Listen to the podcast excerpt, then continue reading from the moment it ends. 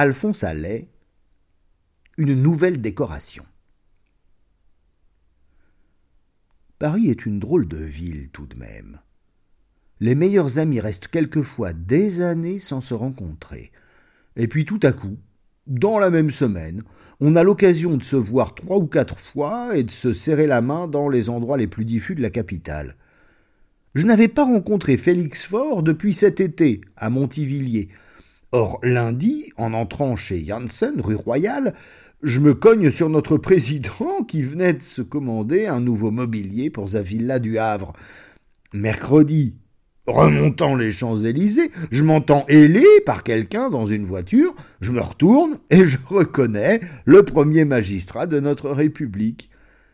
Et hier soir, au Moulin Rouge, où je n'avais pas mis les pieds depuis près d'un an, la première figure de connaissance qui frappe mes regards, vous l'avez deviné, c'est celle de notre très sympathique Félix. Le président m'invita à m'asseoir à sa table et me présenta à la personne qui l'accompagnait, une fort jolie brune, ma foi, sa nouvelle maîtresse, je pense. La conversation, ainsi qu'il arrive souvent en cette saison, tomba sur les prochaines décorations. Félix Faure, qui est à ces moments un fort spirituel causeur, me conta avec un désespoir comique l'incroyable tracasserie que peuvent procurer à un président de la République les approches d'un 14 juillet ou d'un 1er janvier. Oh, tous les Havrais, mon pauvre ami, tous les Havrais, sans exception, m'écrivent chaque jour une lettre pour me recommander leur décoration. C'est à devenir fou. Quelques-uns, petits commerçants ou humbles commis, se contenteraient à la rigueur du mérite agricole ou des palmes académiques. Les autres comptent fermement sur la Légion d'honneur.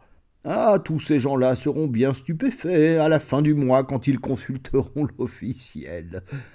Et quel titre invoquent-ils Mais aucun. Les uns se disent mes anciens amis, mes anciens camarades, mes anciens fournisseurs. Il y en a même un qui invoque comme seul mérite d'avoir bu avec moi plus de deux cents bitter groseilles blanches. Le bitter groseille blanche était jadis l'apéritif favori de notre président. Aujourd'hui, il fait comme tout le monde et il boit du quinquina du bonnet. Félix Faure me confia en outre un projet qu'on étudie en ce moment et qui pourrait bien recevoir sa solution définitive un de ces jours. Ça serait de mettre une décoration à la disposition de chaque ministère. Il y aurait ainsi l'ordre du mérite postal et télégraphique, l'ordre du mérite maritime, l'ordre du mérite religieux, l'ordre du mérite artistique, l'ordre du mérite financier, etc., etc.